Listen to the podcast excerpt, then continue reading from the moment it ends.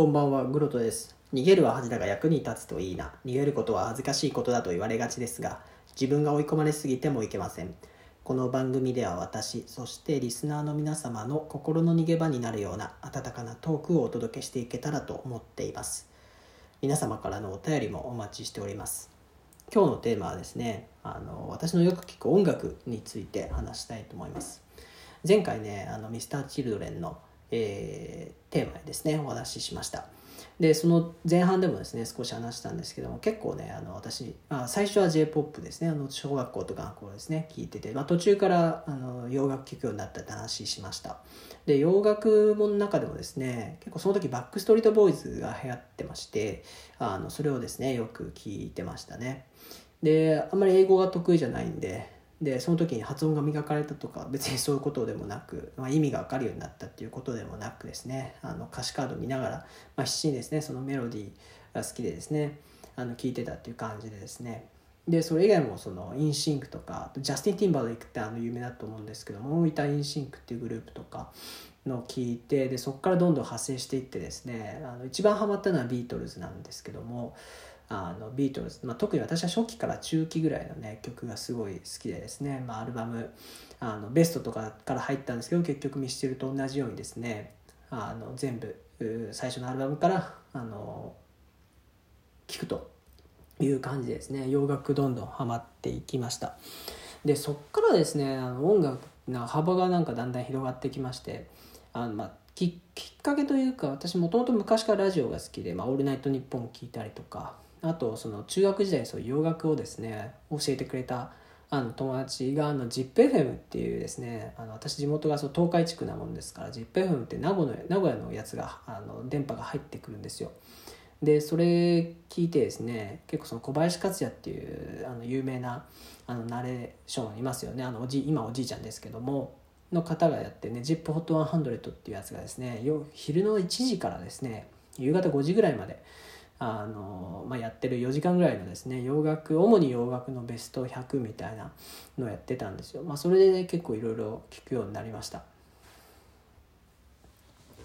でですね、まあ、そこからまあに、まあ、j p o p があんま聞かなくなって洋楽がかっこいいんだみたいなねそれまた車に構えた感じであのしょうもない感じなんですけどもみんながあんまり聞いてない洋楽を聴いてるっていうのでねあのちょっと人とは違うんだみたいなことをですねなんかかっこつけてた時期がありましたね。うん。まあ情けないんですけど。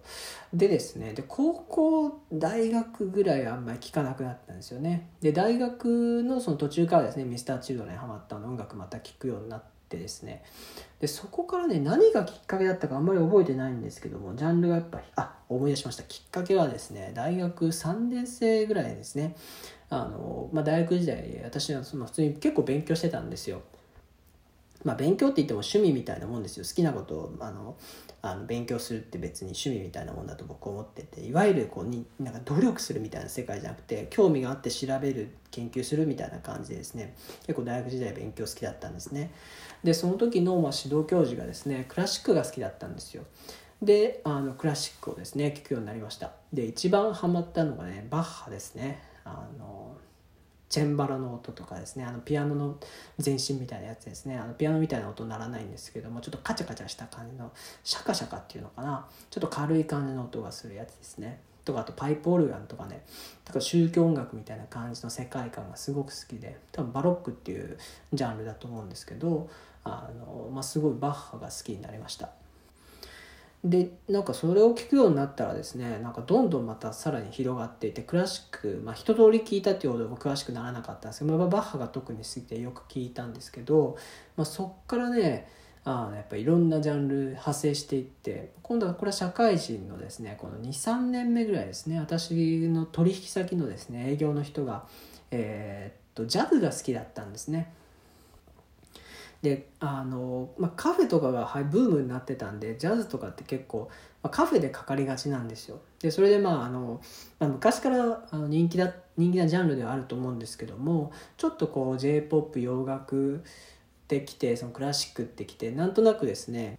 まあ飽きるっていうと失礼なんですけどもちょっとこう慣れたジャンルになってくるとあのそんなにこう長く聴いてられないっていうかこういいなってハマるものがあれば聞くんですけどまあなんか新しい感じはしないっていう時期だったのでそのジャズですね。にもあのその営業の人はですね教えてくれて。でまあで当時ですねなんかいろいろこう本が出てたんですね。ブルーノートのですねなんか特集みたいなやつが本屋でちょうど出始めてですね。確か第1回がマイルス・デイビスだったんですけどもそ,、まあ、それを皮切りにですねこういろいろまあ、一人ずつアーティストを紹介していくみたいな本がですねこう出てたんですね。で、まあ、それをきっかけにちょっとハマってですねもともと興味はあったんですけど、まあ、どうやって入っていっていいか分かんないっていうことであのちょっとあの入っていってなかったんですけどもそれをきっかけにジャズを聴くようになったんですね。で一番ハマったのがですねビル・エヴァンスですね。あのこれもすごい有名だと思うんですけどもあの一番今でも多分好きなのかな、うん、ビル・エヴァンス。あのよく仕事中とかにねあの落ち着いてやりたい時に結構聞きますね。で、えーと、そっからですねまたちょっと変わってですねまあ、ジャズも聴くようになってジャズとなんか近いっていうと失礼なんですけども結構カフェでかかる系っていう意味でなんか一括りに、まあ、してる方が多いかなと思うんですけどボサノバですね。ブラジルとかその南米の音楽ですね。が結構あの聴くようになりました。うん。でこれはですねそのジャズのその何て言うかなこうセレクトみたいなものプレイリストみたいなものを聞いてると結構一緒に入ってきたりして、まあ、それをきっかけにちょっとあの、まあ、そういうジャンルなんとなくこうあるっていうのは知っていて興味も持っていて、まあ、聞くようになったんですね。で一番こう入っていったのがあれですねあの滝川クリステルさんがやってるですねラジオの番組で「サウジ・サウダージ」っていう、ね、ボサノバ音楽の紹介ラジオがあるんですけど、まあ、それをですね結構毎週毎週って言っても必ず聞くわけじゃないんですけどもあの何度か聞く機会があってですねそれ以来ですね結構ボサノバ聞くようになりました。ということでね、まあ、まだまだ音楽ってきっといろんなジャンルがあると思うんですけども多分あのでこれをですね言ったらすごい興味の幅が広いねみたいなことをね言ってくれた方がいてうんなんかそう思ったことはなかったんですけど、まあ、人によってはね別にこんなに聞かないのかなというふうにちょっと思ってですねちょっと自分の音楽をね聴いてきたあの変遷をですねちょっと紹介しました。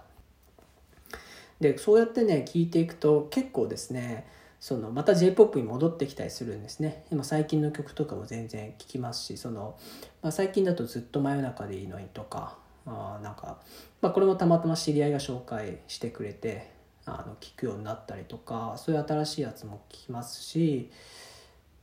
あとアイドルですね。あのジャニーズとかも私全然意外に聞くんですよ。ジャニーズって結構その、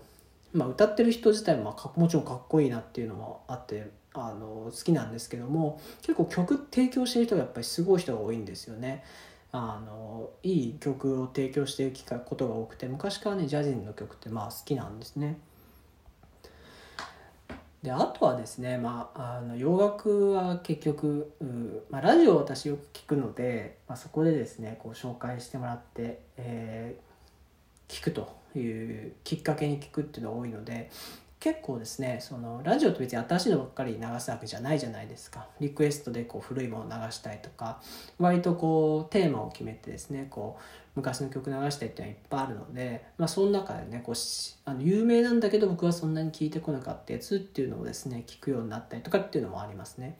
最近だとですね洋楽だとイーグルスですね。僕全然しあんまり知らなかったんですけど、まあ、超有名ですよね。超有名なんだけど僕あんまり聞いたことがなくて、えー、最近聞いてます。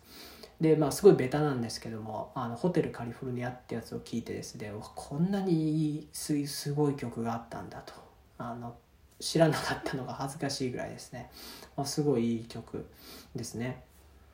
もちろんそれ以外のやつも聴いてるんですけどということでね音楽ってもう本当に山ほどあって出会うきっかけがないとねなかなか出会わないと思うので今後もですねあのすごい、まあ、たったね5分とか、まあ、歩きながらとかあの手軽に楽しめる最高の娯楽だと思ってるのであの音楽ですね引き続きなんか聴いていって人生豊かにしていけたらなというふうに思っています。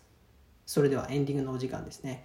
えーこの放送を気に入っていただけた方はですね、ハートニコニコネギ、私の配信の励みになりますので、ぜひ、えー、タップいただけると嬉しいです。逃げるは恥だが役に立つといいな。お相手はグロトでした。それではまた。